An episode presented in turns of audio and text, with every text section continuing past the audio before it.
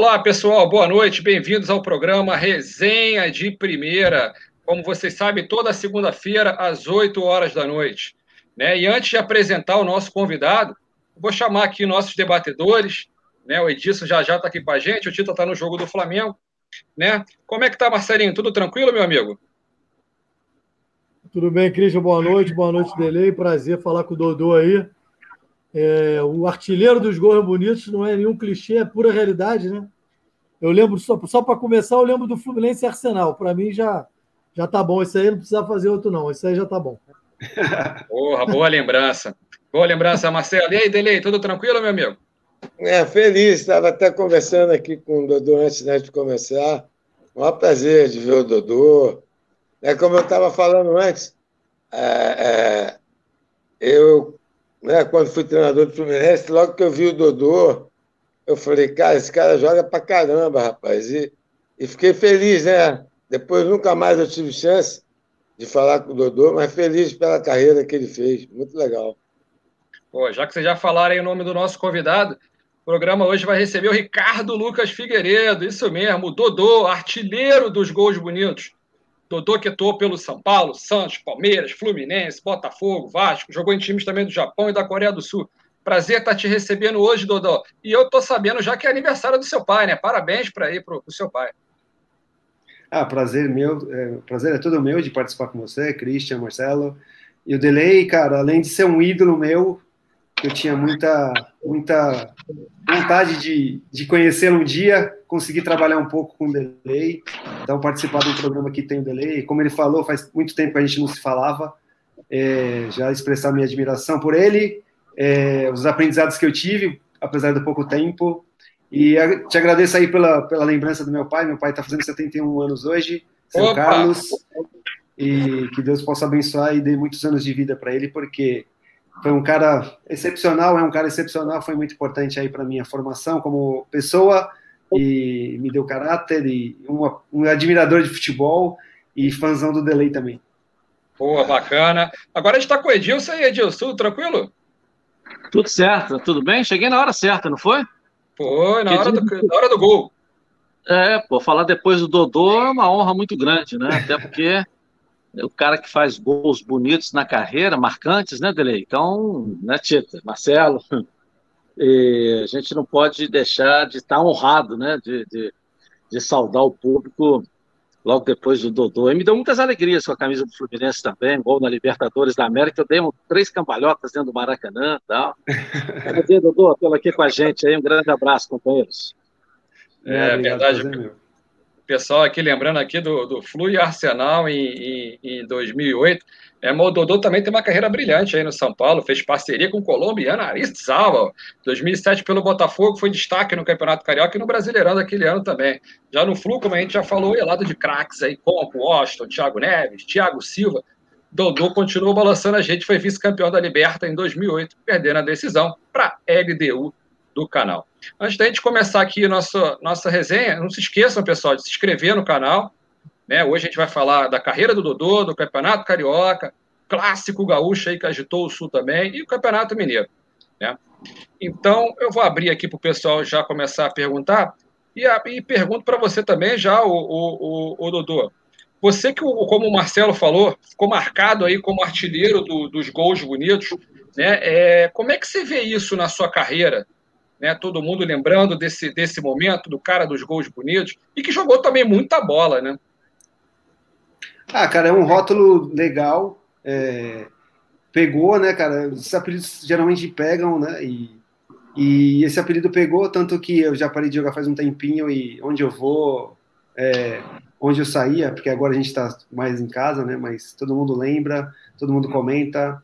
E assim, como você falou, o gol para mim era importante, claro, eu jogava numa posição que tinha que marcar gol, tinha que ser o cara que tentava decidir os jogos, mas o jogar futebol também fazia parte daquilo que eu gostava, só o gol para mim também não era suficiente para ir para casa feliz. Eu tinha que participar, driblar, tabelar, assistir o companheiro, então isso aí também fazia muita parte aí da, da minha carreira, então é desse jeito mesmo. Pô, bacana. Marcelinho, manda a pergunta aí para fera. Bom, antes antes de perguntar para ele, eu vou dar a minha opinião, o que, que eu acho Assim, apesar de todo mundo saber que eu sou tricolor, eu acho, assim, particularmente, que a melhor passagem do Dodô para mim foi no Botafogo, aquele time do Botafogo de 2007, com, é, do Cuca, aquele time ali me dava prazer de ver jogar. Sim, se você for analisar do número 1 ao número 11 ali, não tinha lá grandes fenômenos do futebol, não era um time cheio de estrela, mas era um time que assim dava gosto de ver jogar, porque buscava o gol o tempo inteiro, era meio avassalador. É, eu, eu, eu assim, sem querer exagerar, óbvio que o time do Flamengo de 2019 é, difícil, é difícil fazer comparações recentes, mas o Flamengo, mas o Botafogo jogava daquele jeito, era, era assim, o tempo inteiro buscando o gol, não dava espaço para os adversários. E naquele momento ali, para mim, eu acho que foi o melhor momento que o Dodô viveu como jogador de futebol. É, o que eu queria perguntar para o Dodô, e aí depois ele pode dizer se ele concorda ou não sobre esse meu comentário, como é que foi para ele aquela passagem pelo Fluminense 2008, quando ele voltou para o Fluminense, que era um time também sensacional, ele que fez boas partidas e acabou sofrendo uma lesão, se não me engano, no malar, no maxilar ali, e acabou indo para o banco, depois não voltou mais para o time titular e acabou ficando no banco na, naqueles jogos decisivos da Libertadores. E, obviamente, que um jogador do nível dele, isso devia incomodar. Mas que, que, queria que ele falasse um pouco sobre aquela Libertadores ali que, que deixou marcas para gente que somos tricolores. Ah, cara, sim, o Botafogo em 2007 foi um time que não tinha muita condição financeira, né? Botafogo não é de hoje que vem passando dificuldades, né? Faz muito tempo, a gente não conseguia ter uma, um número de jogadores alto para rodar o elenco e para e ter opções de troca, né? A gente tinha um time ali formado e duas, três opções no máximo. Então acho que foi criatividade bastante, jogadores que estavam meio que desacreditados em outros clubes e que conseguiram encaixar ali. O Cuca era o técnico e fez um bom trabalho. E tecnicamente eu joguei muito bem também aquela temporada, né? Foi, foi, foi uma temporada assim muito boa. Em relação ao Fluminense, eu saí do Botafogo pela questão que envolveu todo o doping, aquele, tudo aquilo embrolho que aconteceu em 2007, senão não teria deixado o Botafogo, acho que todo mundo sabe, isso é notório. É, tive o convite do Fluminense para jogar Libertadores. É, o Fluminense já sabia que eu poderia ser suspenso, como aconteceu no final de 2008, né, um pouquinho depois da Libertadores. O Fluminense foi muito legal comigo, arcou com todas as despesas, tudo aquilo que eu precisava para ter um pouquinho de tranquilidade, apesar de já saber mais ou menos a história que ia acontecer. Então tive que ter muita força mental para continuar jogando futebol. É, depois desse jogo do Arsenal que você citou, que foi uma partida assim que todo tricolor lembra até hoje, eu, eu sou prova disso quando eu falo com os tricolores, todo mundo lembra muito desse jogo. É, ali eu mostrei o que eu, o que eu seria capaz de fazer no Flu, né? E no final semana seguinte eu tive a lesão que me deixou dois meses fora de combate aí, é, no período da Libertadores, perdi praticamente a primeira fase da Libertadores toda, e voltei, e no começo tinha que ficar no banco mesmo, mas depois do jogo contra o Boca, depois de tudo aquilo que eu fiz no jogo contra o Boca, eu tinha que jogar, e, e foi o que aconteceu, e também para mim, é sem problema nenhum comentar isso, e na minha opinião, é claro, eu tinha que ter jogado as finais. Concordo, é, é por aí, concordo eu... plenamente. Concordo plenamente. Ô, Dele, é por aí mesmo? 2008 aí, Dodô tinha que eu, ter jogado é, as finais vou, aí? É, eu vou até insistir. E a gente reparava, aliás, esse jogo, eu não sei se vocês concordam, né, em todo o meu período, mesmo como jogador, é, vendo jogos no Maracanã, eu nunca tinha visto o Maracanã tão bonito como naquela decisão do LDU. E era notório, é natural a gente percebia que o Dodô estava chateado. Dodô, assim, o que eu não entendi naquele jogo, né, é, lá de fora é mais difícil, né, é, a gente conseguiu o resultado e parece que depois o time parou, não sei. O que, que houve ali, cara? Né, a gente conseguiu chegar no resultado, depois aí parou. O que, que você acha? Quis levar para prorrogação? A, acabou a perna? O que, que houve ali naquele dia, cara? Assim, eu acho que foi muito, assim, foi, muito, foi um peso muito grande que a equipe estava para reverter o resultado, né?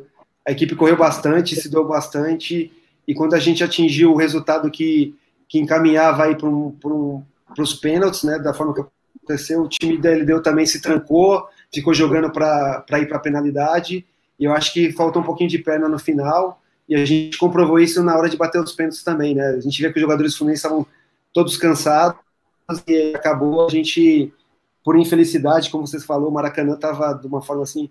A Libertadores inteira, para ser sincero, o Maracanã estava espetacular, a torcida do Fluminense deu show, a torcida do Fluminense fez uma festa, festas lindas, né? Contra o São Paulo, contra o Boca e né, contra o LDU na final. Foram, foram jogos assim inesquecíveis para quem conviveu ali. E infelizmente a gente nos pênaltis, como eu falei, pode ter sido um pouquinho de staff, um cansaço mental e, ah, e, e bater mal os pênaltis, né? Então isso aí acabou não deixando a gente ser campeão, porque o Fluminense merecia ter, ter conquistado aquele título, a gente sentiu muito e mas a gente é, só tem que agradecer a torcida, porque até hoje, mesmo a gente não conseguindo aquele título, a torcida reconhece o trabalho que a gente fez na Libertadores. Depois de tanto tempo, o Fluminense não tinha, não estava jogando uma competição como a Libertadores, jogou até infelizmente, para coroar aquele time, aquele, aquele grupo de jogadores que eram muito bons, a gente não conseguiu ser campeão. É, o Dodô que arrebentou contra o Arsenal, né? Aquela goleada de 6 a 0 fez dois golaços, infelizmente saiu machucado. O, o Edilson, 2008, hein, Edilson? Só de pensar, hein? Edilson, Cara, eu... não? Mas eu queria... Oh, não, tá aqui. O Christian. É? Oi? Eu, eu, eu pra... Não, só para lembrar que... A... Hã?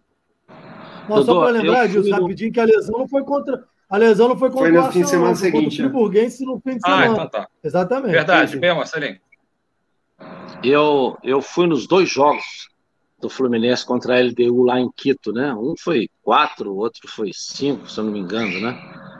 Delei, e nós fizemos uma escala. Como é que chama aquele país mesmo? Me deu uma, um branco aqui agora. De lá para cá eram mais 10 horas de voo, cara. Pô, foram nunca mais uma viagem que eu desejo a ninguém. Você toma de quatro, toma de cinco e depois volta com a cabeça inchada, né? Mas, ô Dudu, eu tenho visto você muito aqui no Rio. Tenho visto você aqui no Rio, Zona Sul. Eu passo de carro ali todo dia de manhã para trabalhar e vejo você ali se exercitando, caminhando, praticando esporte. Né? Você já andou para o interior de São Paulo, já andou por aí. O que te traz ao Rio de Janeiro de volta, Dudu? Cara, o Rio de Janeiro é minha casa, eu adoro o Rio, tenho muitos amigos no Rio. É... Só não moro no Rio por, por, por, porque quem manda em casa é a dona, é a patroa, porque minha família é toda de São Paulo, ela também, então a gente optou por vir em São Paulo, os negócios nossos também estão em São Paulo, mas sempre que eu tenho a possibilidade, eu, eu adoro estar no Rio. Rio de Janeiro é minha segunda casa, sempre quando eu posso eu dou uma fugidinha, escapadinha, e como eu estava falando com o Delay antes do programa, eu adoro esportes, adoro treinar na minha corrida, jogar meu futebol, fazer minha musculação. Então, Rio de Janeiro, Zona Sul é o lugar perfeito para fazer tudo isso aí. Pô, bacana demais. Ô, Dodô, antes da gente sair do, do Fluminense, está recebendo aqui uma quantidade aqui de perguntas da torcida do Botafogo, do Fluminense. E queria que você contasse alguma, alguma história que você. Alguma história dos bastidores daquele time aí de 2018, o pessoal está perguntando. E se o Renato era paisão mesmo, como é que era o Renato daquela época, como é que você viu o Renato hoje, né? E o que, ah, que faltou? Né? Você já contou uma parte aí, mas o que, que faltou para o título? Cara, assim, o Renato melhorou muito como técnico, né? Isso é, isso é, isso é normal. O Delay foi técnico, ele sabe do que eu estou falando você adquire experiência, você vai corrigindo os erros que você tem no começo de carreira. É, a questão da comissão técnica ajuda bastante. O Renato tem uma comissão técnica boa hoje, então toma decisões mais centradas. Então, o Renato, como técnico, não se compara do de 2008 para o técnico de hoje que a gente vê, dois, três anos atrás, até sendo cotado aí para ir para a seleção. É, para contar uma história engraçada, depois daquele jogo com o Arsenal, que a gente estava comentando muito aqui, daquele gol, todo mundo me elogiando, todo mundo falou que foi o gol mais bonito que o pessoal viu no Maracanã. E vocês acham que ele falou que foi bonito ou não? Deixa vocês responderem isso. E, e, e ele foi e ele falou para mim, garoto, não se empolga muito, porque esse gol que você fez, eu já tenho alguns na minha carreira, viu? Eu imagino. Porra, sensacional. O, ainda em Fluminense, o, o, Marcelinho, a gente tem visto aí o, o, o tricolor é, com possíveis contratações aí, surgiu aí Renato Augusto, William Bigode, David Braz, Davi Duarte, Matheus Babi, enfim, já até o Jean-Pierre, que o Edilson aqui semana passada até falou também. Esses caras cairiam bem no Fluminense? Ah, eu acho que sim, né? Você falou uns dois ou três aí que cairiam. A questão é quanto você vai pagar por eles. Não adianta fazer loucura, a gente sabe disso. É, eu acho que se tem alguma coisa que hoje o Mário faz bem é, é, tentar botar o Fluminense, tentar seguir mais ou menos os passos que o Flamengo fez. Eu acho que os clubes do Rio ou fazem isso ou vão quebrar. Não tem outra saída. É, o Flamengo é a prova disso. Ou você bota a casa em ordem, paga tudo e, e, bota o pezinho no chão e tenta recomeçar, ou você vai quebrar. Não tem outra saída. Então, eu acho que assim, não adianta você trazer. Quando falaram do Renato Augusto, eu até tentei apurar aqui pessoas que são muito próximas dele, que são amigos pessoais meus, e a pessoa já tinha falado que não tinha nada disso, que ele não chegou nunca, Fluminense conversou com ele. Não sei se é verdade, mas a pessoa diz isso para mim, que o Renato Augusto nunca negociou. É, eu achei realmente que seria bem complicado, principalmente esse jogador, que, na minha opinião, desses nomes todos que você falou, seria a melhor opção para o Fluminense. E, para mim, o jogador que o Fluminense mais precisa, na posição que mais precisa. Por exemplo, muito tem se falado no Babi. Eu acho que é um jogador interessante, seria um ótimo reserva para o Fred ou ia dividir ali é, o tempo com o Fred. A gente sabe que o Fred hoje não consegue mais jogar todos os jogos, mas é um jogador que não, eu acho que o Fluminense não pode desembolsar 7 milhões para ter o Matheus Babi. Isso é a minha opinião. Então, assim, são jogadores é, interessantes, alguns cairiam muito bem, mas você tem que fazer dentro do seu orçamento. Não adianta sair fazendo loucura e, e voltar atrás de tudo que o Mário fez até agora, que eu acho que foi o que ele melhor fez, foi tentar botar a casa em ordem financeiramente. Então, assim, pelo menos essa é a minha opinião. É, o, o, o, Dodô, você que jogou pelo Botafogo e tem história no, no, Glorioso, como é que você vê o Botafogo aí? Que você foi artilheiro aí do estadual duas vezes, como é que você vê o Botafogo de hoje? Eu queria saber da Edilson também. Edilson, ontem o Botafogo jogou, né, cara? Quando jogou contra a Portuguesa, que vem fazendo uma bela campanha. O Botafogo, até no meu ponto, no modo de ver, merecia ter sido derrotado. Né? E Matheus Babi aí tá quase. Foi o Fluminense está tentando o Matheus Babi, mas está quase certo dele o Furacão, por mais de um bilhão de euros aí e o Lê Carlos, que foi para o Havaí por empréstimo. Começando aí com, é, com o Dodô. A última notícia é que ele desistiu. O Fluminense desistiu, só tem o um Atlético no paro aí. Foi a última notícia. É, o Atlético ofereceu um milhão de euros para o Atlético Paranaense para o Babi. Começando com o Dodô, como é que você vê o Botafogo de hoje? Ah, cara, assim, é complicado até a gente falar do Botafogo, né, cara, com tudo aquilo que envolve a tradição, a história. É como o Marcelo falou, eu acho, eu vejo muitas pessoas falando que o Botafogo tem que começar do zero. O Botafogo, o Vasco, o próprio Fluminense, eles, eles têm uma dívida muito grande para começar do zero. Né? Então tem que se pensar muito em relação à, à, questão financeira, porque enquanto você não amortizar tudo aquilo que o Botafogo tem para trás, tudo aquilo que tem de dívida, tudo aquilo para poder o clube começar a respirar sem mexer na dívida é complicado, né? Então, o time, o time atual sofre, é um time que precisa de reforços, é um time que tem muitos garotos agora, é um time que tem que ter muita criatividade na hora de contratar, é um time que tem que ter pé no chão, é um time que vai disputar a segunda divisão. Então é tudo aquilo que a gente, eu como gosto muito do Botafogo, não, não gostaria de ver o Botafogo nessa situação, mas o Botafogo tem que ir devagar, aos poucos, tendo criatividade para contratar, colocando os garotos da base para jogar e tentando fazer de tudo pensando na volta à Série A. E não tem como ser diferente, né? Infelizmente, o cenário do Botafogo, do Vasco, são cenários que, que a torcida tem que ter um pouquinho de paciência e é difícil pedir um pouquinho de paciência para a torcida porque vem sofrendo muito tempo já, mas é o que é o que tem que ser feito. O Edilson, como é que você viu o jogo do Fogão ontem? Oi, Delei. Não, deixa Edilson ir, vai falar do Botafogo. É, vou falar do Botafogo também, se você me permite, Delei. Quer falar toda hora? Deixa a gente falar um pouco também aqui, pô. Tô falando isso para provocar. Eu tô quieto, eu fiz uma pergunta. Você tá calado aí, filho? É, o cachorro até latiu, ouviu sua voz aqui, ele latiu de felicidade. esse cachorro, esse, esse, cachorro participa de toda a live, cara. Bichinho é, tá sendo... participativo. participativo. Isso, ô, Dodô, isso é para dizer o seguinte: para chegar aqui em casa aí tem que ser macho, viu? Você, é, um latido desse aí.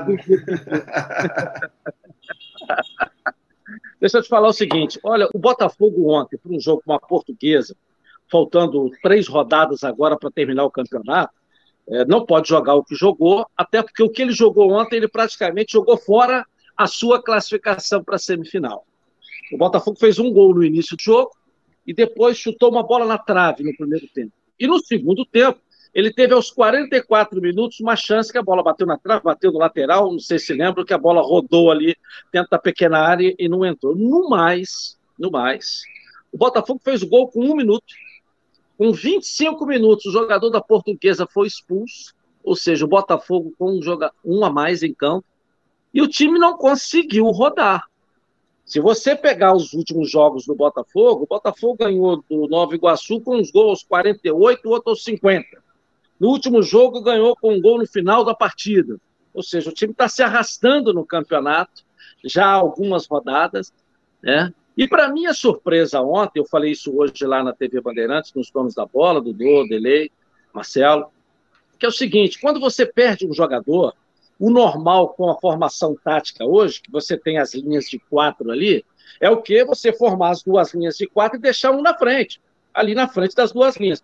E aonde você quebra esse bloqueio? É jogando pelas laterais, ou seja, laterais avançando mais, porque você obriga as linhas a irem abrindo, indo e abrindo, naturalmente, e começa a ganhar mais espaço e faz, de fato, prevalecer a superioridade que você tem em campo. Para minha surpresa, o treinador me tira o lateral esquerdo, que é específico da posição, e coloca um zagueiro improvisado ali. Aí eu pensei comigo, bom, como é que você vai quebrar as linhas de, da portuguesa, que com um jogador a menos ficam muito mais compactas para tentar sair no, no contra-ataque para buscar uma bola. E hora que o Botafogo ganhava de 1 a 0. Entendeu? Então, isso me faz a crer, ou começar a imaginar, de que o treinador acho que não tem o perfil ou o tamanho para ser técnico do Botafogo ainda. Eu não quero ser aqui é, é leviano ao ponto de estar tá avaliando um trabalho no início ainda. Eu tenho dito todo dia também lá, o Christian na televisão, que quando se fala do Vasco, antes dessa vitória de quatro em cima do Bangu, todo mundo, calma, que o Marcelo Cabo chegou agora, o time está em formação, e a mesma paciência a gente não tem com o Botafogo. Não, o Botafogo tem que estar tá pronto, tem que estar tá com resultado, o time tem que estar tá rodando. Não, a gente também tem que ter essa paciência com o time do Botafogo. Só que, nos últimos jogos, esse time se apequenou, esse time não jogou, e mal escalado e mexe mal. Então, eu começo a ver uma série de deficiências que eu não consigo enxergar no time do Vasco. Até porque quando você pega o elenco que o Vasco tem, ou 13 jogadores, o Vasco contratou seis jogadores que valem mais do que os 14 que o Botafogo contratou, pô. Se você fizer uma avaliação de jogadores contratados pelo Vasco e contratados pelo Botafogo. Então, essa é a minha preocupação. Eu não estou aqui jogando areia no trabalho que foi iniciado pelo presidente, que eu acredito muito. Acho que o trabalho de recuperação do Botafogo é muito grande, muita dificuldade. Vai passar apertado para poder recuperar esse time do Botafogo. Mas dentro das quatro linhas, você tem é, contratações que você não consegue ainda justificar. São jogadores que a gente ainda precisa adquirir confiança.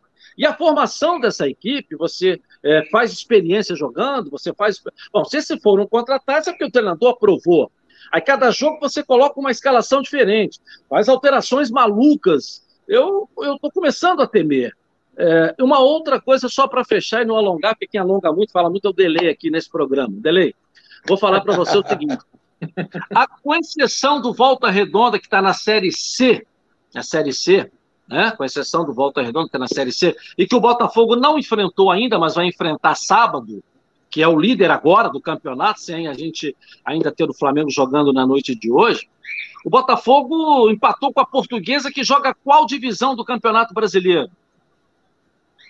Botafogo gol do Nova Iguaçu, que veio de uma Série B agora com gols 48, outro 49, 40, enfim, na prorrogação, no acréscimo. Né? Ou seja, o Botafogo está derrapando com as equipes que nem na Série D estão. Imagina quando chegar as equipes da Série B, que ele jogará a temporada é, é desse ano. Então, eu não estou falando aqui num tom de crítica nem agressivo, eu estou botando a minha preocupação com o que eu estou vendo no time do Botafogo nesse momento. Tá legal? É verdade. O, o Edilson, bem lembrado aí. Lembrando, o pessoal de casa, Volta Redonda é o líder da competição com 19 pontos, o Flamengo está em segundo com 16, né, o Flamengo tem um jogo a menos, a Portuguesa que está fazendo uma bela campanha, volta e meia disputa aí a Série D do Brasileirão, o Botafogo em quarto, o Fluminense está em sexto, mas com um jogo a menos. Delei, é, manda uma pergunta aí pro, pro Dodô. Ah, vou pro Dodô, Edilson, já vamos falar de futebol agora. Eu estou preocupado com o Botafogo já tem uns oito anos, rapaz, porra. tá sacanagem. Ô, ô, ô Dodô, é, é, para sacanear o Edilson, é, falou de treinador. Você, quando saiu do Fluminense, você foi para São Paulo trabalhar com o Tele. Eu sempre fui muito curioso, gosto muito de perguntar É, como é que foi? Como é que foi TV Santana lá na tua carreira, São Paulo naquele, naqueles momentos maravilhosos? E aí, cara, como é que foi essa coisa com o TV lá? Hã? Poder, o, Dele, o, Tele, o, Dele, o Tele era um treinador assim que a gente eu consegui trabalhar com ele o último ano dele no São Paulo, né? Era um treinador muito prá, de muita prática, né? O time treinava não tinha muita parte tática, ele não era muito tático, mas tinha muita dentro da parte coletiva que ele fazia muito, a questão do passe, a questão de você saber bater na bola, a questão de você saber cruzar, a questão de você saber cabecear. Então ele pegava muito no pé dos jogadores em relação à parte técnica, né? E isso foi a marca da carreira dele, né? Então é, a gente pôde praticar, eu pude praticar muita coisa com o seu Tele, né? E aprender e aprender a respeitá-lo como como um técnico assim que eu nunca vi uma coisa parecida era o respeito que ele tinha, né? Com dos jogadores, das pessoas que eram envolvidas ali no CT do São Paulo. Então, o seu telefone é muito importante para você ganhar um respeito, de ter um respeito de uma pessoa como, como era o seu tele, e dentro do campo, uma, um cara que era perfeccionista, né? Você tinha que fazer todos os movimentos perfeitos, você não tinha hora para sair do treino, então essas coisas assim me marcaram bastante e foram, e foram muito importantes, não só para mim, mas para a maioria dos jogadores que passaram pelo São Paulo e tiveram o seu tele como técnico no, no decorrer da, da carreira de cada um deles, né? Então, a questão de trabalhar com o seu tele foi, foi muito importante para mim.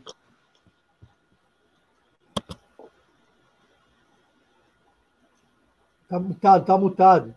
Tá mutado. Opa, bacana. Vou pagar o chopp, chopp já é meu.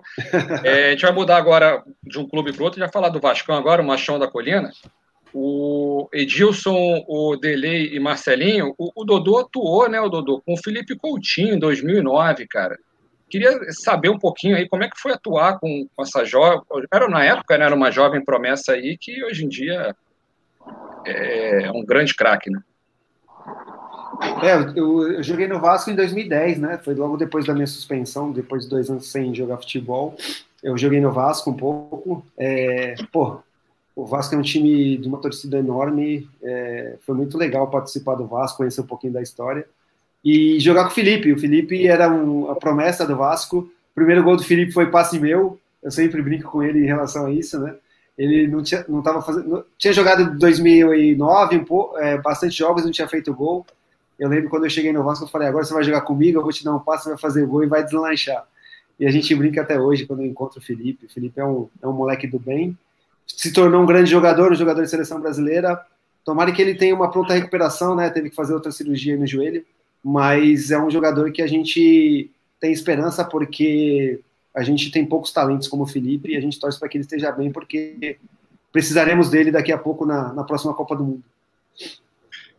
O Marcelinho, o, o Vasco contratou recentemente agora o goleiro Vanderlei, né? E, e enfrenta a Tombense aí nessa quarta aí pela Copa do Brasil, né? Vai ter os atacantes, a estreia do Léo Jabá, do Morato, né? Que foram relacionados e podendo atuar, atuar, né?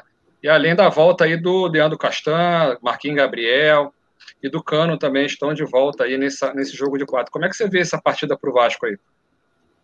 A partida decisiva, né? O Vasco também está brigando ali pela, pela quarta vaga, é, junto com o Fluminense, com o Botafogo, está tudo muito embolado. Só o Flamengo que pelo que a gente vê está praticamente garantida nas semifinais. Os outros clubes grandes estão brigando aí cabeça a cabeça, vaga por vaga, ponto por ponto, para tentar chegar na semifinal, porque tiveram um começo muito ruim. É, sobre, sobre a contratação do Vanderlei, é um goleiro que eu particularmente gosto demais. Eu acho que ele não foi tão bem no Grêmio. É, eu, sinceramente, não entendi muito é, a saída dele do, do, do Santos, esse negócio de me incomoda um pouco esse negócio de hoje em dia só contratar goleiro que sabe jogar com os pés, isso me irrita um pouco, porque assim, tudo bem que o futebol mudou, você obviamente você pode cobrar um pouco o jogador, o goleiro tem que sair jogando com os pés, mas eu acho que você não pode abrir mão no Vanderlei que nem o Santos abriu, é porque o cara não, é, não era tão bom com os pés, então assim, eu sempre quis ele no Fluminense, para te falar a verdade, acho até que hoje ainda cabia no Fluminense, eu acho que o Marcos Felipe vive um bom momento, mas eu não sei se eu confio no, no Marcos Felipe ainda para ser o titular da, é, do Fluminense numa Libertadores. É, assim, não acho que ele, eu acho que ele está agarrando muito bem, está conseguindo conquistar uma regularidade, mas eu ainda acho que é, um, é, temeroso. Eu não sei, sinceramente tenho dúvidas. E é um goleiro que eu realmente gosto. Eu acho que foi uma, excelente contratação é, pelo, pelo, pelo Vasco. Eu queria fazer uma pergunta para o Dodô, assim, para não perder o gancho que ele falou, que ele falou sobre no começo do programa, que ele falou que foi muito difícil quando ele teve o problema do doping. Eu sei que é um assunto chato, não quero entrar muito nesse assunto, não quero nem que ele fale sobre isso, é, porque é um assunto chato, assim, a gente não está aqui para falar disso. Mas eu só queria é, que ele falou agora quando ele voltou para o Vasco. Ele disse que foi muito difícil você manter ali o foco para continuar a carreira. Eu queria saber o que, que fez ele não desistir do futebol, é, até porque a gente sabe que foi uma coisa muito injusta que, que, ele, que ele viveu. Bom, Marcelo, primeiro é que é muito tranquilo para eu falar, né? Eu sempre deixei muito bem claro e bem separado as coisas. Né? O que é Botafogo, história clube, o que, que eu vivi no Botafogo, que é chegar no Maracanã e olhar aquele, aquele escudo do Botafogo e subir para jogar no Maracanã, isso para mim é a coisa mais linda do mundo. Das pessoas que trabalhavam no clube, daquilo que aconteceu comigo, da forma injusta que foi, eu ficasse todo o tempo sem jogar da forma injusta que foi, então isso é bem, para mim, é bem tranquilo e eu sei separar muito bem, e quem me conhece sabe, a torcida também sabe. Então, a, a dificuldade é de você pagar por uma coisa que você não fez. Você já, quando eu fui para o Fluminense, eu já tinha noção do, daquilo que ia acontecer no julgamento lá em Lausanne, na Suíça, porque os advogados já tinham me passado, porque posterior a isso eu fui lá na Suíça e já sabia de tudo que ia acontecer. E aí ficar esses dois anos e aí ter o contato do Vasco, ter o convite do Vasco, e você voltar para uma equipe grande do Vasco para ser a referência de um clube que vinha da Série B. Então eu tive que ter muita força de, de, de, de mental, principalmente, né? Além da condição física, de, de, se manter numa condição física razoável. Então foi, foi um período que eu tive que, que mais, mais provar assim, que eu, da forma injusta que tinha sido, eu não poderia terminar minha carreira da forma como foi e receber o convite do Vasco foi, foi, foi um sinal muito legal para mim, numa equipe grande como o Vasco, é, depois de tudo aquilo que aconteceu, do tempo que eu fiquei parado, me fazer o convite para eu voltar a jogar. É, você, Pô, bacana. você, você, você só para terminar esse, esse, assunto, ele falou no início do programa, dizendo que quando o Fluminense chamou em 2008, sabia, já tinha praticamente consciência, o próprio Dodô sabia que no final do ano ele, ele teria que parar de novo. Ele, eu queria que ele falasse que se o Fluminense tivesse feito esse contato, seria mais difícil, talvez tivesse feito você ter, sei lá, não, não querer voltar, você acha que foi determinante essa, essa esticada de mão do Fluminense aí para você voltar, mesmo sabendo que ia perder um jogador importante como você no final do ano? Ah, cara, assim, se tratando do Fluminense, quando, eu, quando, quando em 2007, até antes de acabar a temporada, que eu, que eu já tinha falado que, por tudo aquilo que aconteceu no Botafogo, eu já não tinha mais confiança nas pessoas que trabalhavam lá no clube e que ia sair do Botafogo. E eu tive várias propostas, porque 2007 foi o ano que eu fui artilheiro do, do, Brasil, né, jogando pelo Botafogo, com tudo aquilo que aconteceu. E o Fluminense veio é, conversar comigo e pelo fato de estar na Libertadores, por eu gostar muito do Rio também, de poder ficar na cidade, sem mudar de, de, de casa, de mexer a família. Então o Fluminense foi uma opção que eu achei super, super legal, super importante na época, porque eu não ia ter que me movimentar muito, ia ficar na cidade que eu gosto e jogar uma Libertadores que, que acabou sendo muito importante, por um detalhe a gente não conquistou, e, e, tudo aquilo que envolveu o contrato, a situação que poderia acontecer, que acabou acontecendo depois, o Fluminense foi sempre foi muito legal comigo, então acho que foi, foi a melhor opção que eu, que eu tinha para jogar naquele momento. O pessoal de casa, já já a gente vai entrar no assunto Flamengo, Flamengo que joga a Supercopa, desse final de semana contra o Palmeiras. Mas antes de entrar no Flamengo, é, Delei e, Edilson, cada um manda uma pergunta aí para o nosso convidado, o Dodô. Começando com você, o, o Delei.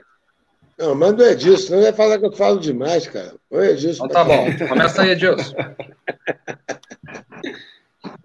Dodô, o outro dia encontrei com o Nunes, nosso grande artilheiro Nunes, e o Nunes tem insistido muito numa tese de que se os goleiros têm treinadores específicos, por que os atacantes não poderiam ter também?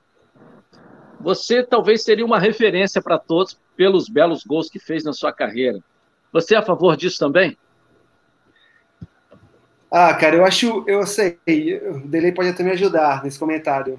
Eu acho que a gente tem muito, assim, é, as comissões técnicas, alguns técnicos têm muito medo daquilo que tem ao redor, né? Se você você tá lá para ensinar o atacante movimentação, jeito de bater na bola, posicionamento. Às vezes você começa a, a, a aparecer mais do que você foi contratado para aparecer, às vezes cria até algum ciúme, alguma coisa assim. Eu acho importante, o Nunes foi uma referência como atacante, mas eu acho que não daria muito certo não, cada jogador ter o seu treinador para posição assim, como é em outros esportes, por exemplo, não sei. Eu acho que a ideia é legal, no papel é bonito, às vezes você, na, na, na, na contratação, na forma que vai ser recebida é legal, mas o dia a dia eu acho que não ia ser tão legal assim, não. Tele? É, Dudu, é, é uma coisa assim um pouco difícil realmente você botar na prática. Mas o treinador hoje tem vários auxiliares, que é uma coisa importante. Cara. Outro dia, uma vez, eu vi o Osiris, que jogou no Cruzeiro, ele está falando assim, pô, treinamento de zagueiro. Que, evidentemente, Dudu, a gente. É, você me fez até lembrar uma situação que eu acho que poucas pessoas sabem, Marcelo. Quando eu fui treinador em 94, eu tinha o Lira na lateral esquerda voando. E eu puxei o Branco para o meio campo e o Branco não estava bem fisicamente. Aliás, a gente está muito feliz, né? O Branco conseguiu é, se recuperar. E foi engraçado, Dodô, que o Branco chegou para mim, pô, mas não sei jogar no meio campo. Não, vamos lá. E eu ficava ali nos primeiros treinos, do lado dele, Branco, pô, agora é hora de virar, Branco. É, e, evidentemente, você ter essas pessoas que conhecem a posição, obviamente o treinador tem que conhecer todas elas. Né? Ele tem obrigação disso. Né? Porque é... Mas é claro que quem jogou no ataque, às vezes tem um detalhe a mais, um detalhe a menos, é sempre para estar tá colocando. Mas mudando até um pouquinho. Dodô, você com essa, é, com essa fama que você carrega, de todos os gols, tem tantos lindos, qual que ficou mais guardado assim na tua cabeça, cara, que você fala, pô, esse realmente... O mais bonito, né? É, de, cara, do monte que ele fez, né? Difícil, hein? Pergunta difícil, hein? Pergunta difícil, é. Pergunta de um milhão de dólares. Cara, fala, difícil, falar algo mais bonito, é, falar algo mais bonito é complicado. Tem os gols importantes, né? Eu sempre, eu assim, tem um gol importante que eu fiz no São Paulo, que foi logo quando eu comecei a jogar no São Paulo. O Murici era até o técnico e o São Paulo vinha de um período de transição desses grandes craques que ganharam tudo. E, e o Murici me vendo treinar, como você me viu no Fluminense, me colocou para jogar contra a vontade de muitos diretores na época, porque eu era garoto e porque os medalhões iam ficar de fora. E foi um jogo do Campeonato Paulista, o primeiro jogo do Campeonato Paulista, se eu não me engano, contra a Portuguesa Santista, e o Murici falou que eu ia jogar, deu uma repercussão muito grande, porque ficaram grandes jogadores de fora. E eu lembro que foi uma semana muito pesada, porque eu tinha que jogar muito bem esse jogo, eu tinha que marcar gol. E o Murici, com aquele jeito que todo mundo conhece, delicado, né? Chegou para mim na véspera do jogo e falou: o negócio é o seguinte, se você não fizer gol hoje jogar bem, vai embora você e eu também. Então trate de segurar a bronca aí, jogar bem, fazer gol, porque eu tô bancando você. Então você faz sua parte. Cara, aquele jogo eu joguei pra caramba, consegui jogar muito bem, dar assistência, driblar, fazer gol. E então foi um jogo que me marca bastante porque foi o meu começo no São Paulo e naquela temporada no São Paulo eu consegui fazer 57 gols graças muito a esse jogo e, e, a, e as palavras de tranquilidade que o Murici me deu. Pô, imagina, hein? Que, que tranquilidade que ele te passou. Bem, bem tranquilo como que é o Murici, né? O negócio é o seguinte: ou faz gol, joga bem, ou vai embora nós dois. Vai embora eu e você. Sensacional. É... O pessoal, o Flamengo hoje enfrenta ali o, daqui a pouco o Madureira às 9 horas. Ainda faltam 20 minutos, hein, pessoal? Fica aqui na live, hein? Rodrigo Caio voltou a ser relacionado. O jogo será o último do Flamengo aí antes da decisão da Supercopa do Brasil, conforme eu já falei contra o Palmeiras. Jogasse aí, o Flamengo pode ser bicampeão no domingo. É, a tendência é que o Rogério Senna mantenha a equipe titular, né, já para o jogo de, de domingo, para dar ritmo de jogo. Né, e queria saber aí do, do Edilson, como é que vê esse Flamengo aí para a Supercopa? Domingo é a favorita ao Bia contra o Palmeiras? É, teria o da Pena, meu grande amigo José Luiz da Pena, que diz: joga jogado, lambaria pescado. Eu acho que o Flamengo tem na temporada o Palmeiras, tem o Atlético Mineiro, Vamos ver como é que o Grêmio vai vir aí, porque está sendo remontado. Então, é, você falar que ele é favorito, claro que é, porque ele é o campeão brasileiro. Foi o último a conquistar um título. Mas você fala, ah, mas o Palmeiras foi campeão da Libertadores. Né? Mas o último título foi do Flamengo, agora, algumas semanas atrás aí. Então ele é. Aliás, o Flamengo é favorito é, contra qualquer um que ele jogar hoje no Brasil pelo elenco que tem. Né? Ele é favorito. Agora, né, é, a proposta de jogo que o Rogério é, tenta implantar, ela já foi aceita pelos jogadores. Eu ainda discuto muito isso, né? E acho até que o time deslanchou no Campeonato Brasileiro porque o Rogério resolveu dar uma recuada e os jogadores resolveram assumir a frente. Ó, vamos assumir isso aqui, vamos embora. Porque que o Rogério tentou mexer muito numa coisa que estava dando certo, começou a derrapar, e ele acabou também entrando nessa pilha ali junto com os jogadores e deixando a coisa fluir. Porque quando vinha para uma alteração para o intervalo, para o segundo tempo, era doloroso, né? A gente ficava assustado de ver as vestidas que o time do Flamengo tinha. Mas com o elenco que tem, com a formação que tem, jogadores voltando agora a jogar também, porque ficaram parados uns dias aí, eu acho que, que, que favorito ele vai ser sempre contra qualquer um aqui hoje no futebol brasileiro. Queria ouvir a opinião dos outros também, dos outros convidados aí da mesa, sobre esse jogo de domingo aí contra o Flamengo. Oi, Delei, chamou? Não, eu tô achando o cachorro do Edilson meio rouco hoje, cara.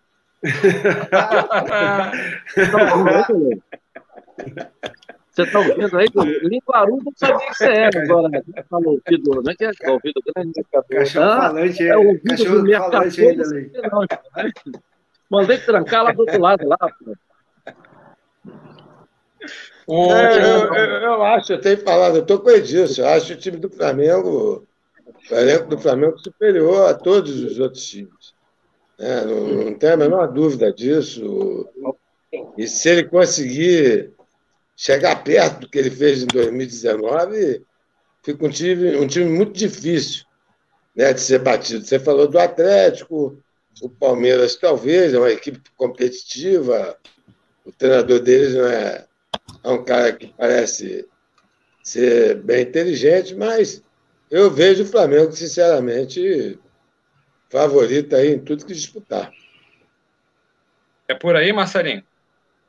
É, concordo. Né? Eu acho que esse jogo de domingo vai ser um, realmente um jogo bem difícil. O time do Palmeiras também vem apresentando, vinha apresentando, e agora o Campeonato Paulista é, deu essa parada. Então, assim, não sei como é que o Palmeiras vai vir. Está é, sem um pouco de ritmo, não está com o mesmo ritmo do Flamengo. Se bem que o time do Flamengo titular vai começar a jogar hoje, ele como um todo, né? Agora, eu acho que o que chama mais atenção, a gente falou um pouco disso na semana passada, é, que pelo menos tem me chamado a atenção é, nos jogos do Flamengo, dois jogadores que eu acho que vão dar uma certa dor de cabeça aí para o Rogério. Primeiro, esse João Gomes, que eu acho que é um jogador que, se ele não vai ser titular, ele vai, ele vai começar a perturbar, porque ele vai. Ele já mostrou que ele joga com uma, com uma intensidade muito grande.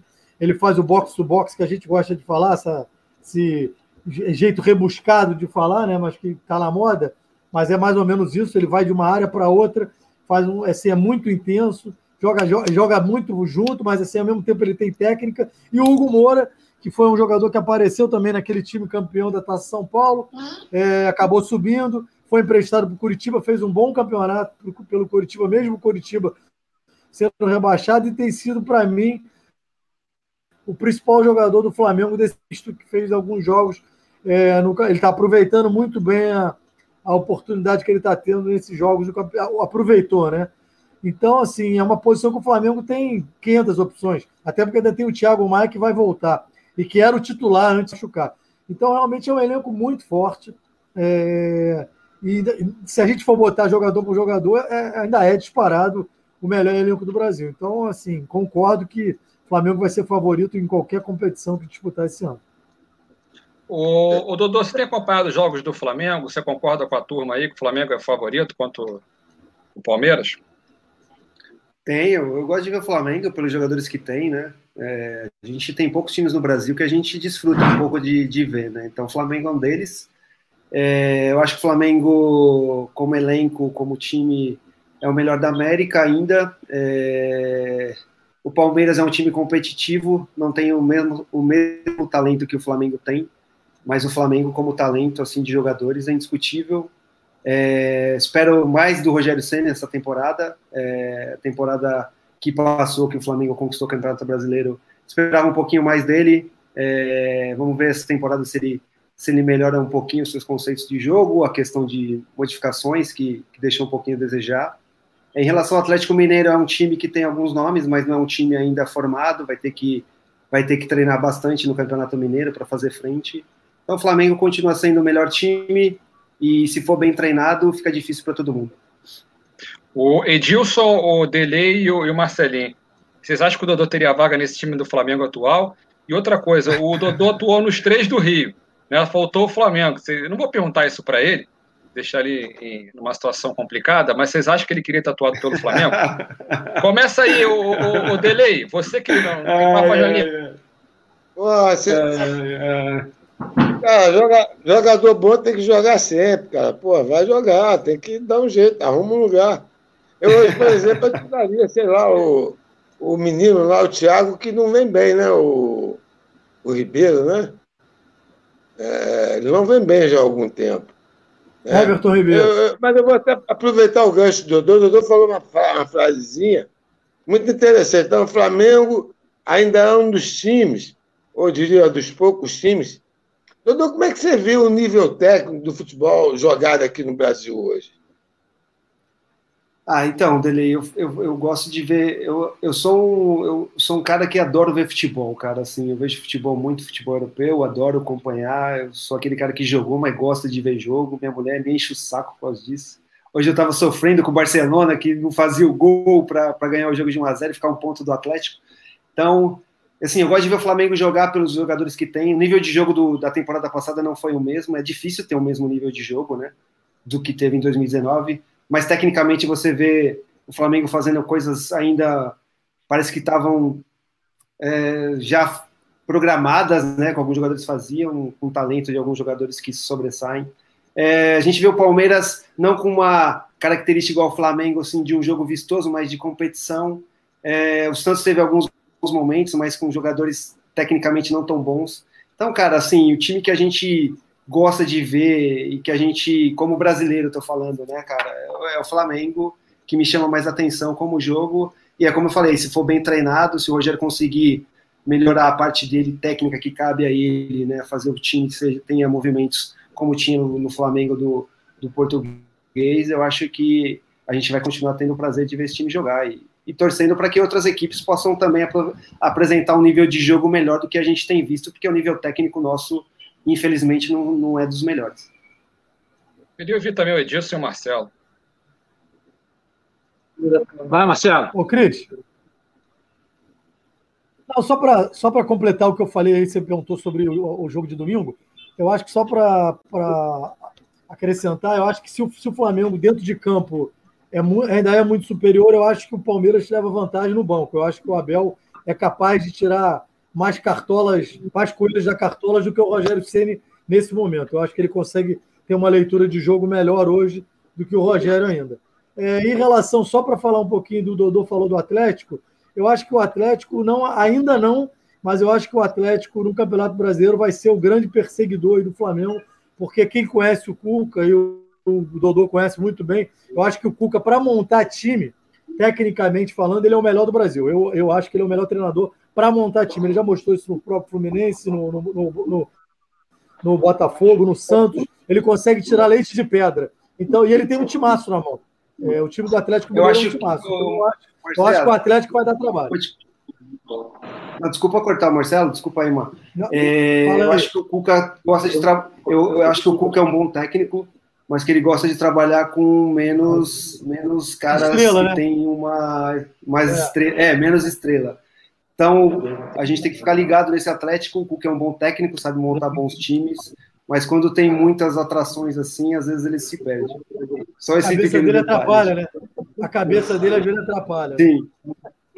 No Santos, no Santos que ele tinha poucas, poucas, poucos caras que chamavam atenção, a gente viu Marinho, Soteldo, mas que não eram caras como o Flamengo tem, como o Atlético está contratando, o Nath, o Hulk, é, o Vargas. Então, o Atlético está formando um time de, de, caras pesados, que isso pode influenciar um pouquinho o comportamento, o dia a dia, a questão de quem joga, quem não joga. Então, a gente tem que ficar um pouquinho ligado nisso e o Atlético tem que usar o Campeonato Mineiro para achar esse, esse coletivo aí que você falou. Mas como nomes, com certeza o Atlético pode brigar sim com o Flamengo mais para frente. A gente vai falar do Atlético Mineiro também já já. Eu queria ouvir antes o Edilson. É, sobre jogador é, que está bem, é, é, futebol tem que ser analisado pelo momento, né? Se o momento é, é, do doutor, vamos colocar o doutor. Se o momento é do delay, vamos colocar o delay. Nós tivemos grandes exemplos no passado, Piazza de zagueiro, Rivelino pelo lado esquerdo, enfim, né?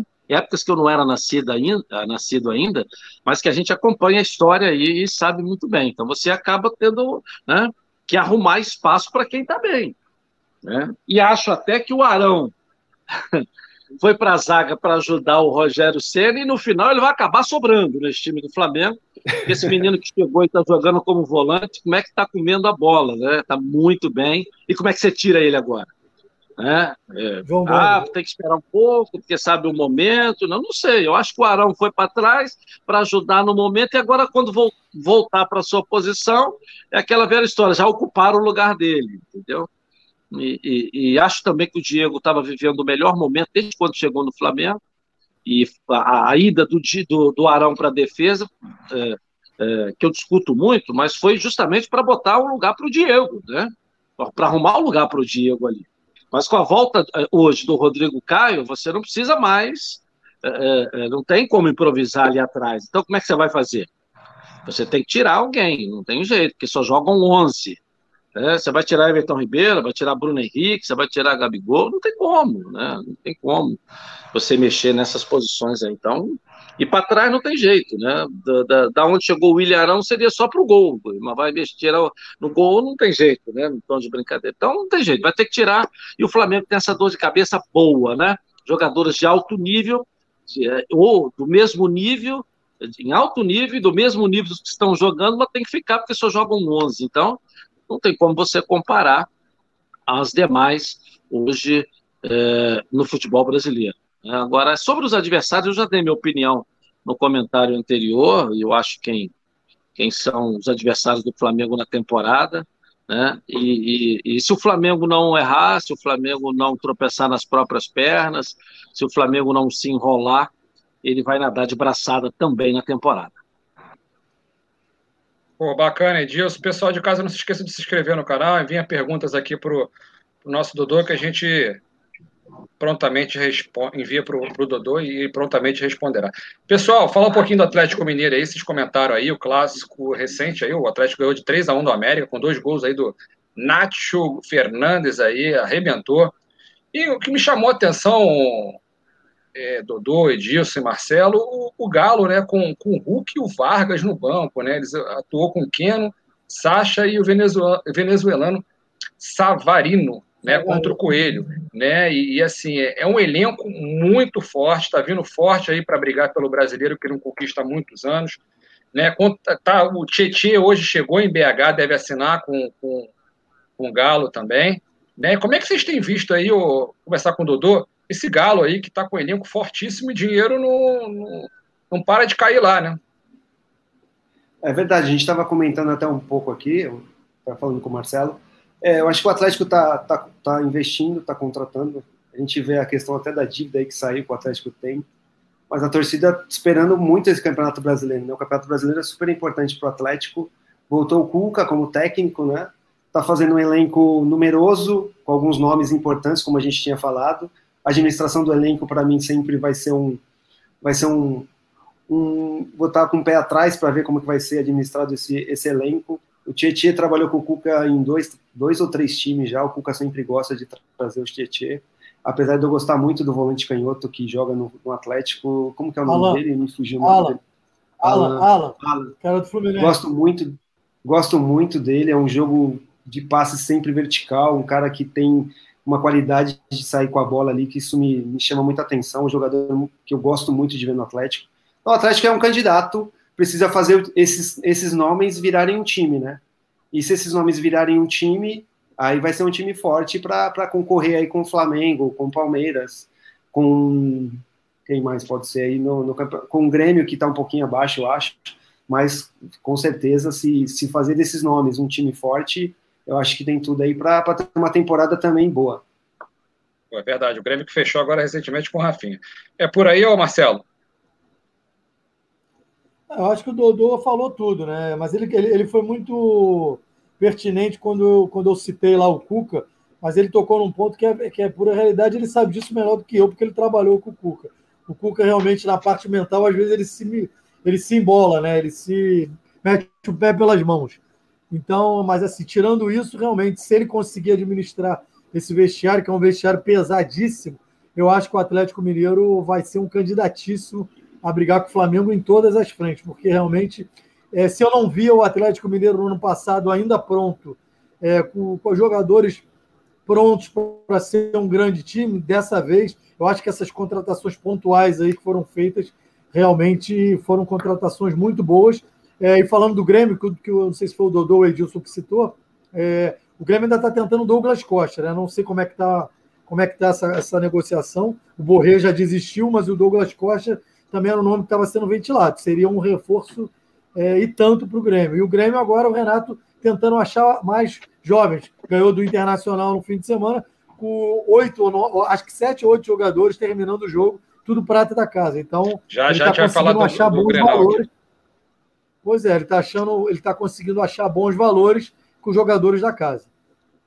O Edilson e, e Delei, o Galo é favorito aí junto com o Flamengo e Palmeiras ao Brasil, e o Grêmio ao brasileiro e também a Libertadores.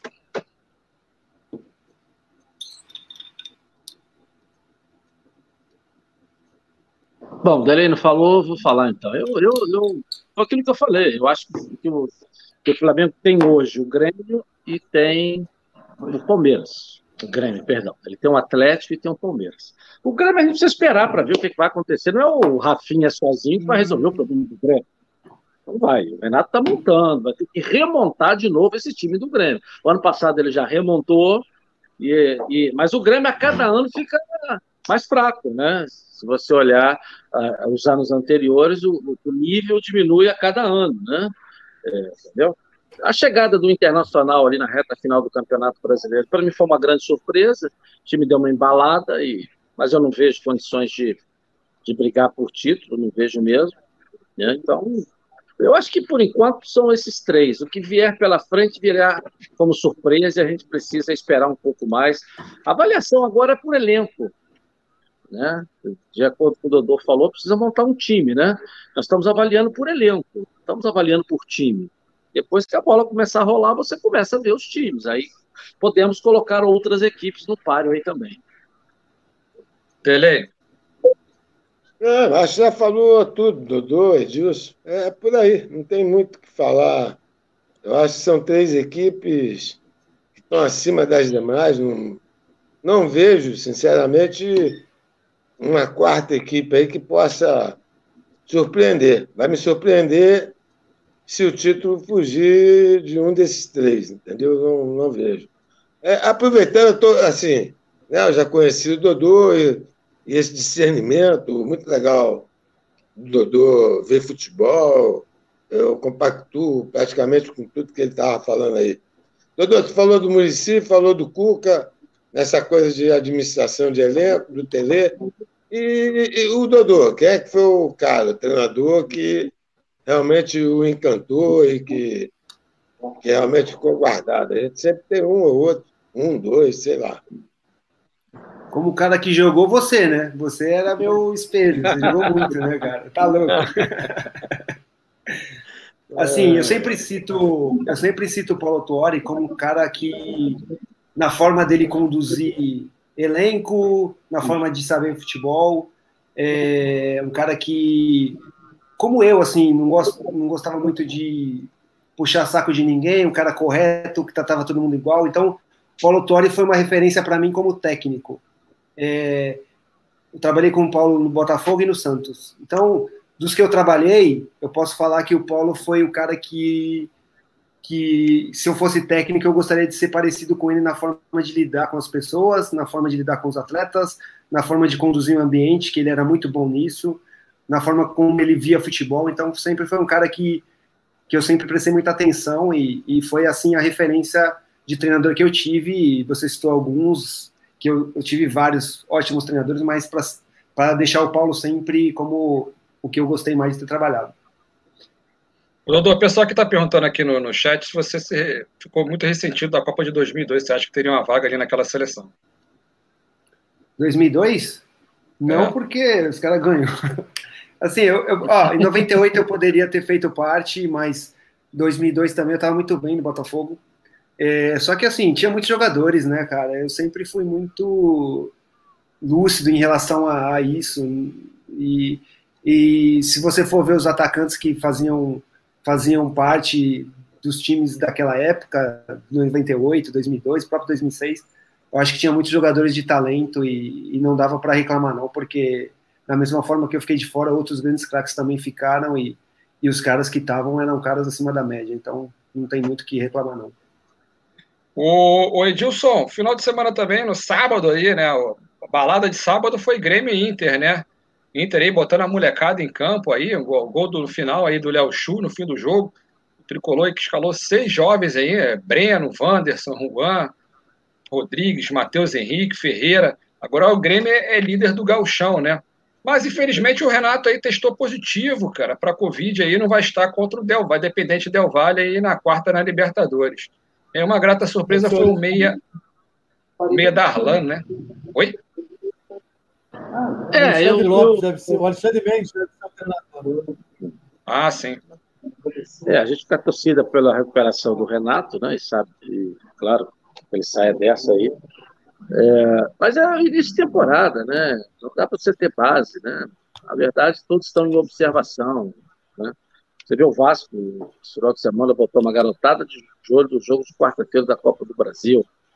É, é, lá não foi diferente, apesar da grande rivalidade, mas você não ter a, a torcida, ela esfria um pouco essa rivalidade, né? Dizer, quando o estádio está cheio, Pô, você botar uma garotada para jogar contra o seu principal adversário, é, a pressão é muito forte. Mas quando você não tem a torcida, a coisa fica muito fria. E sendo uma coisa mais fria, você pode optar por, por essas é, escalações, até para que você venha observar alguns jogadores. Porque o Grêmio, nos últimos anos, tem contratado muitos jogadores, mas não tem vendido quase nada. Me fala aí das vendas faraônicas do Grêmio. Então, eu acho que a proposta agora é começar a botar alguns jogadores também, né? É, dar uma mesclada para que possa mostrar é, o que tem de revelação, o que tem na base é, e o trabalho que é feito também dentro do Grêmio, entendeu? Acho que essa é a proposta desse ano, ter investimento 70% e 30% da espaço aos jogadores da casa. É verdade, o, o, o Inter que que jogou com os experientes aí, né? Denilson, Guerreiro entrou também, Patrick, o Lomba no gol, Cuesta na zaga. E o que chamou atenção, eu queria ter ouvido o Dodô também, foi a declaração do Rodrigo Dourado, né? Que no final da partida falou que o Inter tem medo de ser feliz, né? Que chega, chega, chega e perde muito gol. Esse tipo de declaração, o, Dodô, deixa o ambiente ruim no, no vestiário? Então, cara, eu vi o jogo, o jogo não teve assim tantas chances assim claras, né? O Inter teve um primeiro tempo melhor, teve uma chance com, com um garoto que entrou, o Prached, se não me engano, que chutou uma bola que estava de frente com o goleiro, acho que chutou errado, e teve uma outra mais chance assim. E quando você joga um clássico desse, Inter e Grêmio, com os times no começo de trabalho do treinador do Inter, o Renato já mais experiente usando os garotos, o Inter tinha que ter feito o gol na oportunidade que teve, não fez, e aí no finalzinho tomou um belo gol do garoto que estava no Ceará, né, o Léo Chu, que driblou para dentro e bateu. Eu acho que Grenal é assim, a declaração do, do, do Rodrigo, né? Foi o Rodrigo que falou, né? O capitão do Inter, né? Isso. Rodrigo Dourado. Eu acho que é uma declaração de um jogador que já está vivendo esse tipo de confronto faz tempo.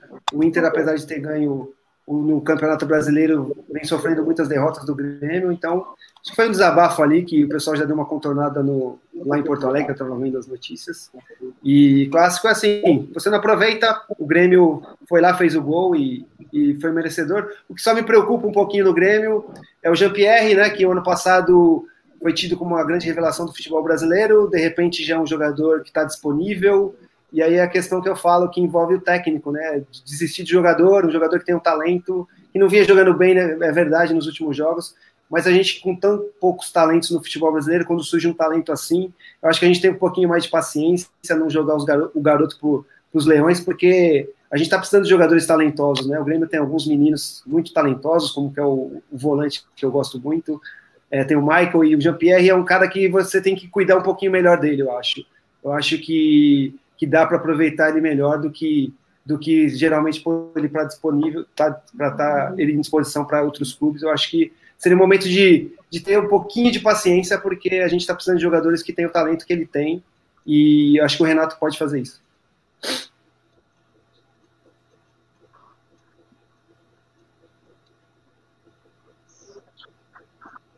Oi. Oi, Cristian. Não está dando para te ouvir. Não, não. eu acho, só para complementar o que o Dodô falou, ali, ali foi uma coisa estranha, né, Dodô, Edilson? Tem um probleminha aqui no meu áudio, estão me ouvindo. É, houve algum Pode problema extra-campo. Também acho o, Jean-Pierre um talento muito grande. O Tita, que hoje não está com a gente, Dodô, ele acha que. Parece que ele foi para o Bragantino já seria uma ponte para ele poder ir embora para a Alemanha. Só se for. É a única explicação que eu vejo.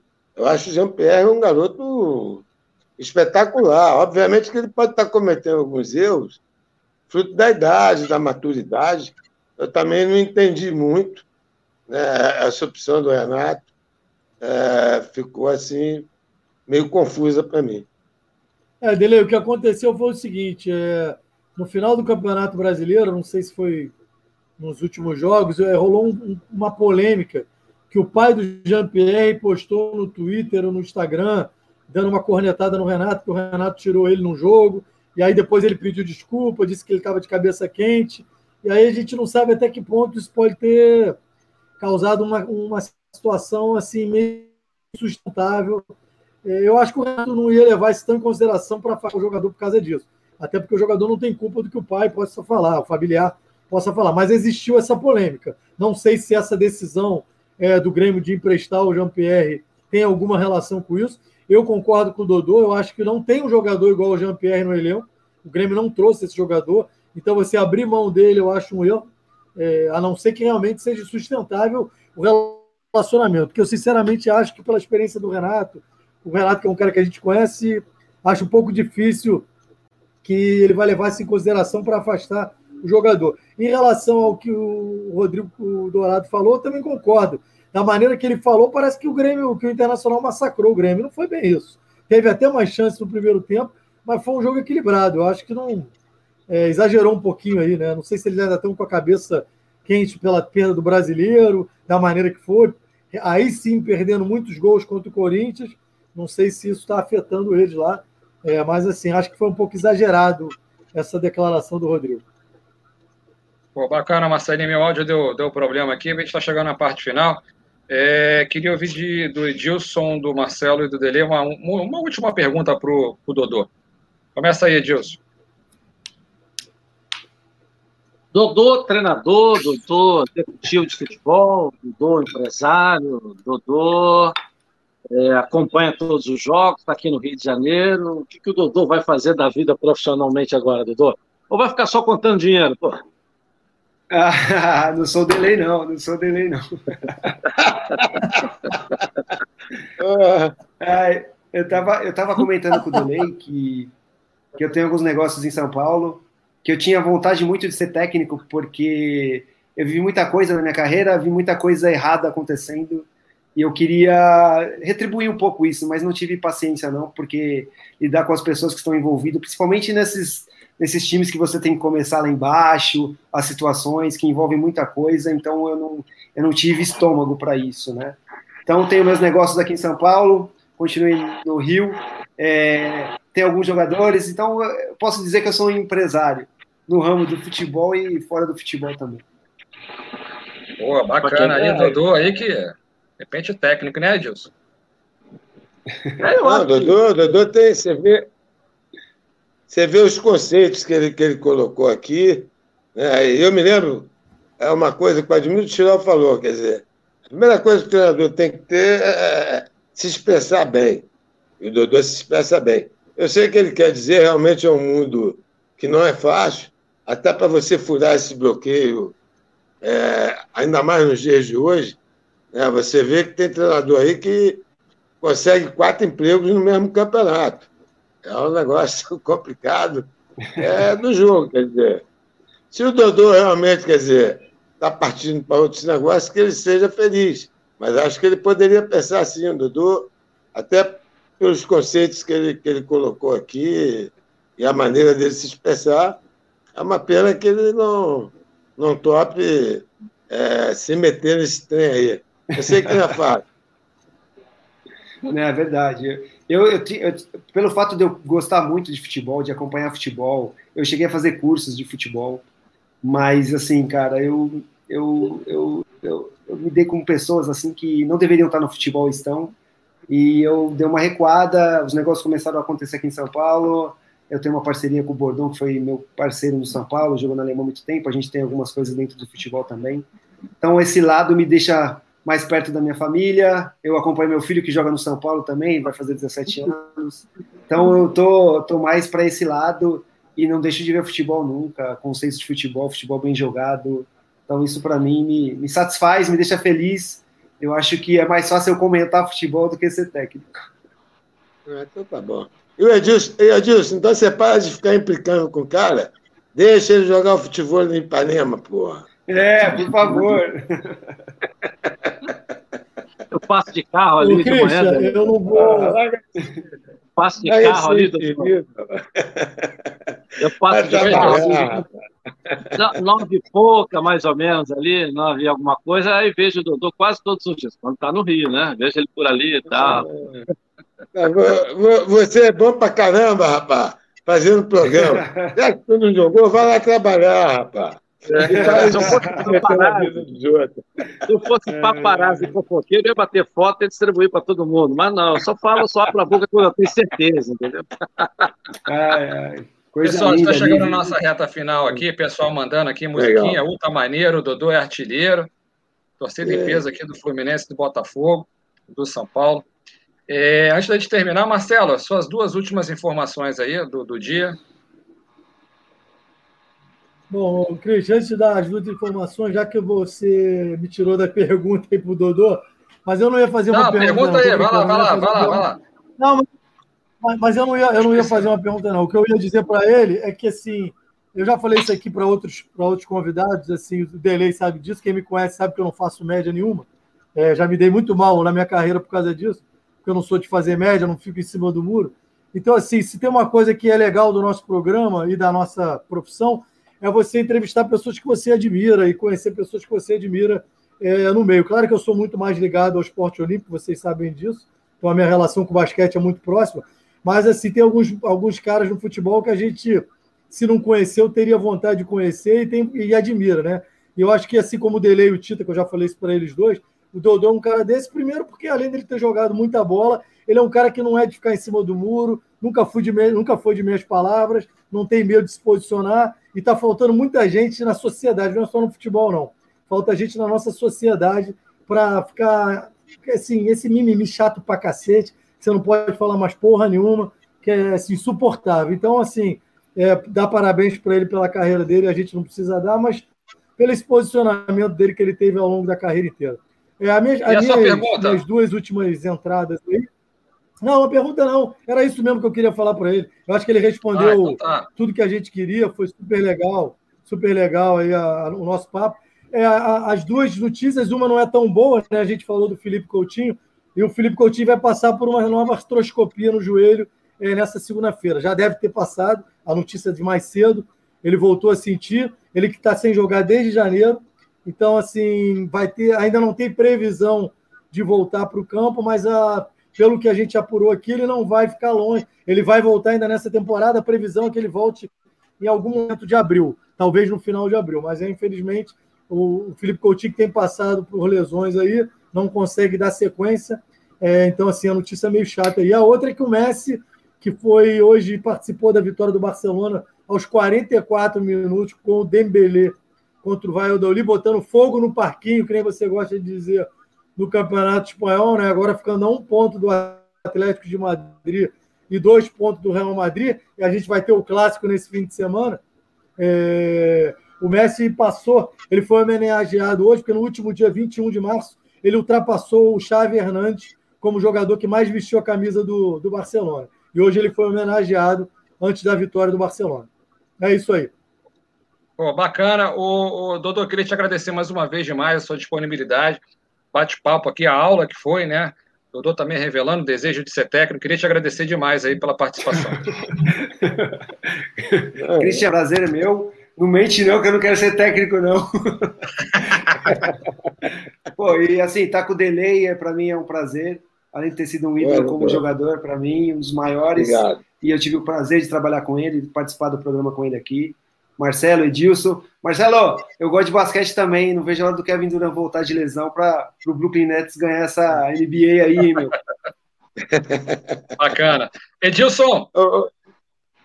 Dodô, foi uma honra participar contigo, tá? Muito mesmo, tenho certeza disso. E você mostrou para todos nós aqui um pouco mais de uma hora quanto você está capacitado também para ser alguém dentro do futebol com destaque fora das quatro linhas, tá certo?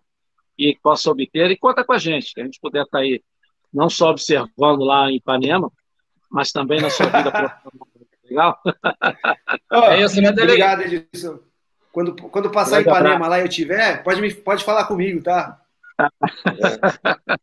Não, eu, eu, eu, eu, fiquei muito feliz, de verdade. Acho que eu, depois que ele saiu do Fluminense, eu não me lembro.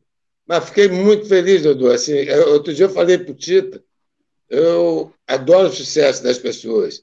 E você foi uma pessoa que eu vi lá garoto e, e fiquei muito feliz né, pela carreira que você teve e te ver da maneira que você está, uma pessoa inteligente, é bem esclarecida e que Deus te ajude aí no caminho que você realmente resolver seguir, tá bom? Muito bom falar contigo. É isso, é, pessoal. Obrigado, Dudu. Delei, Marcelinho, Edilson, estamos juntos aqui sempre. Segunda-feira que vem o Tito vai estar aqui também. Grande abraço, Marcelinho. Tchau, tchau. Valeu.